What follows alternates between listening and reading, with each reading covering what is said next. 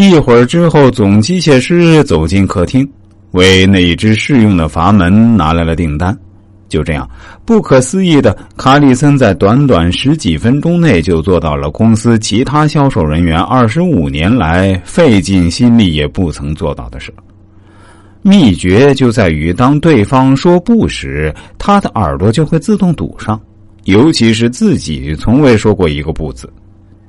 鬼谷子认为，只要能设身处地的站在对方的立场上去思考，就能够根据种种迹象判断对方的心理活动。而故事中的卡里森就是能够从总机械师的角度去思考问题，不强人所难，可同时又循循善诱的引导他们该去怎么做，从而找到了解决问题的最佳办法。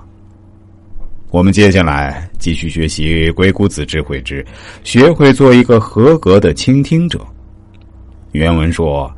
人言动者，人言者动也；即默者静也。因其言，听其辞。”这段话的大意如下：别人在侃侃而谈是动，自己沉默听词是静，可以根据别人的言论。来探听对方的意图。有一次，日本一家公司与美国的一家公司正在进行一场许可证贸易方面的谈判。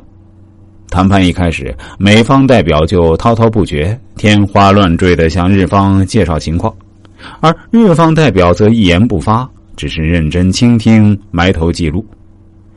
当美方代表讲完后，征求日方意见时，日方代表却迷茫的表示听不懂，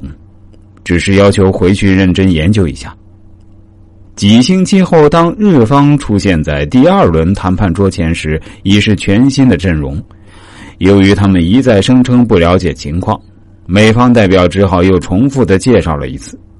日方代表却仍是埋头记录，还是以不明白为由，使谈判不得不暂告休会。到了第三轮谈判，日方代表又再次以将换兵，并以此为理由故伎重演，只是告诉对方回去后一旦有了结果，便会立即通知对方。就这样，半年多过去了。正当美方代表团因得不到日方任何回音而烦躁不安、破口大骂日方毫无诚意时，日方突然派了一个由董事长亲自率领的代表团飞抵美国，在美国人毫无准备的情况下，立即要求开始谈判，并向美方抛出最后方案，以迅雷不及掩耳之势催逼美国人进一步讨论细节问题。措手不及的美方。终于不得不同日本人达成了一个明显有利于日方的协议。事后，美方在这次谈判的首席代表无限感慨的说：“这次谈判是继日本在偷袭珍珠港之后获得的又一次重大胜利。熟练运用善于防御、勇于进攻的有百有和之道，是制胜的法宝。”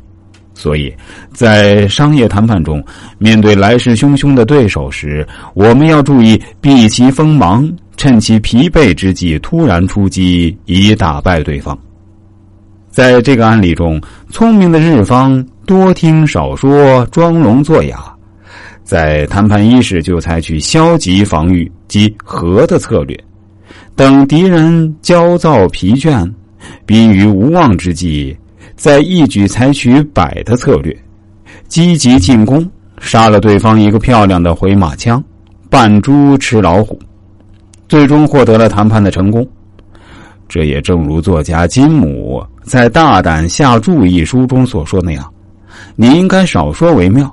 我确信，如果你说的越少，而对方说的越多，那么你在谈判中就越容易取得成功。作为人言者，动也；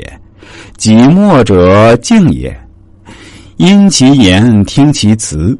在与对手较量时，在没有了解具体的情况时，最好先保持缄默，根据对方的言谈读出其中的意图，最后再付诸行动，自然就能够一招制胜。